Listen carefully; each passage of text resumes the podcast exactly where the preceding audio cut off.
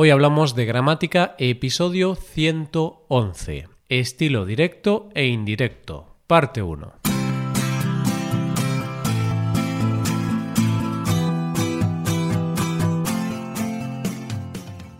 Bienvenido a Hoy Hablamos de Gramática, el podcast para aprender gramática del español cada semana.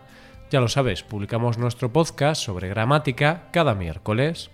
Recuerda que en nuestra web puedes ver una hoja de trabajo con la transcripción de este audio y con ejercicios con soluciones para practicar lo que vamos a ver hoy. Estas ventajas están disponibles para los suscriptores premium. Hazte suscriptor premium en hoyhablamos.com. Hola, querido oyente, ¿qué tal va todo? Hoy, como cada miércoles, dedicamos nuestro capítulo, el número 111, a la apasionante gramática del español.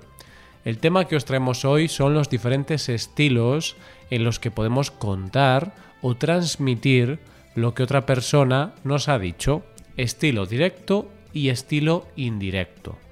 Con el primero reproducimos todas las palabras literalmente mientras que con el estilo indirecto podemos introducir algunas variaciones en el mensaje original.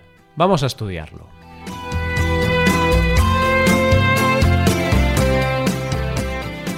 Estilo directo. Con el estilo directo podemos transmitir el mensaje tal y como lo recibimos. Para ello, en primer lugar, utilizamos un verbo declarativo, como pueden ser decir, indicar, afirmar, declarar, explicar o preguntar, con dos puntos y después utilizamos las comillas para delimitar la información que hemos escuchado. Tras las comillas debemos utilizar mayúscula. Veamos algunos ejemplos. Mi madre estaba histérica y me dijo, como te vayas de casa, no vuelves a entrar. Uno de mis estudiantes me preguntó, Oye, profe, ¿Sabes qué puedo hacer si tengo un problema con otro compañero? El autobusero anunció En este viaje no se harán paradas. Y la gente protestó, claro, porque eran cinco horas de viaje y es normal querer ir al baño o comer algo. Los manifestantes escribieron una pancarta diciendo La guerra debe parar.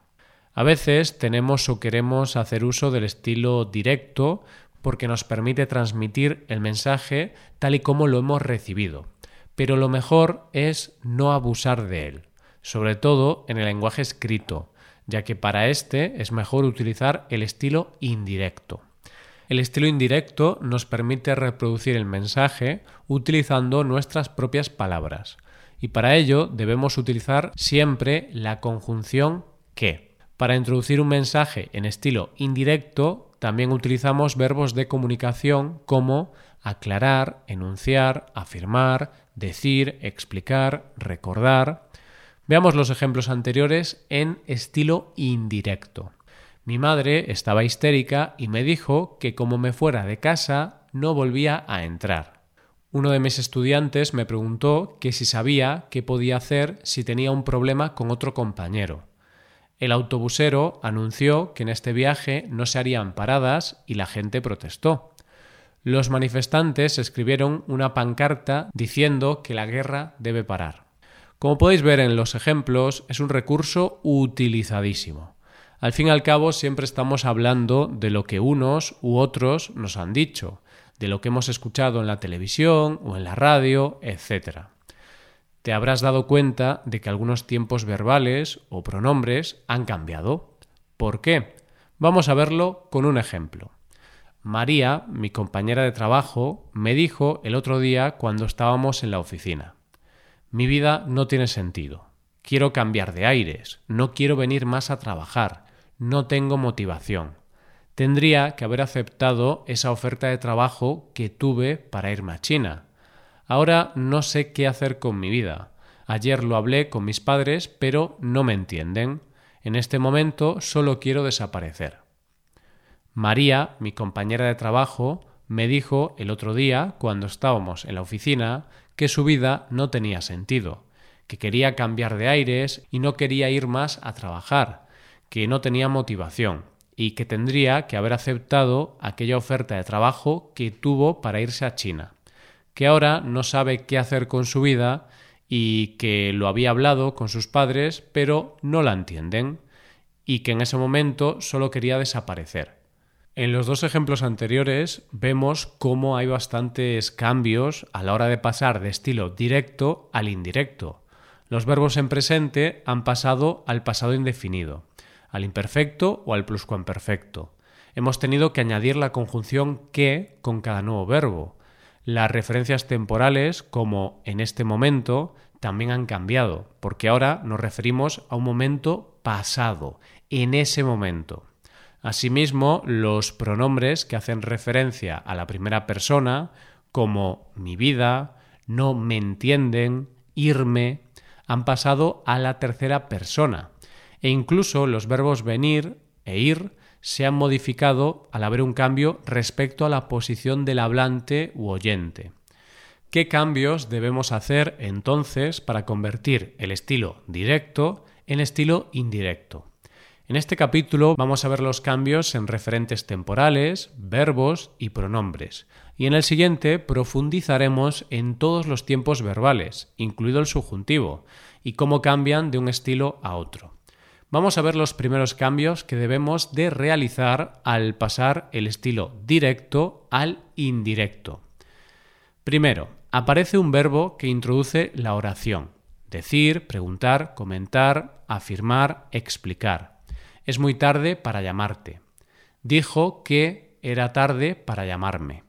Segundo, siempre debemos utilizar que para introducir la oración o sí o el pronombre interrogativo correspondiente en el caso de ser una pregunta. ¿Te gusta salir de fiesta? Me preguntó si me gustaba salir de fiesta. Sí, me encanta. Le dije que sí, que me encanta. ¿Cuándo vienes a España? Me preguntó que cuándo iba a España. Tercero, los adverbios de tiempo y lugar cambian si ha habido un cambio temporal o de lugar. El examen es mañana a las seis aquí. Dijo que el examen era hoy a las seis allí. Cuarto, los pronombres y los posesivos hay que adaptarlos a la persona que habla. Ya me he arreglado, estoy esperando a mi hermana dijo que ya se había arreglado y que estaba esperando a su hermana. Quinto, verbos ir y venir y traer y llevar debemos adaptarlos dependiendo de la posición en la que se encuentre el emisor o receptor. ¿Vienes hoy a verme a casa? Me dijo que si iba a verle a casa. ¿Me traes el libro que te dejé? Me dijo que si le llevaba el libro que me había dejado. ¿Todo entendido? Seguro que sí. Es más fácil de lo que parece. Ahora solo tienes que practicar con nuestros ejercicios.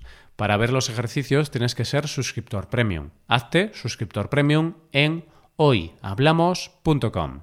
Además, como suscriptor premium, puedes hacer preguntas sobre cualquier duda que tengas sobre el español y un profesor de español te la responderá detalladamente.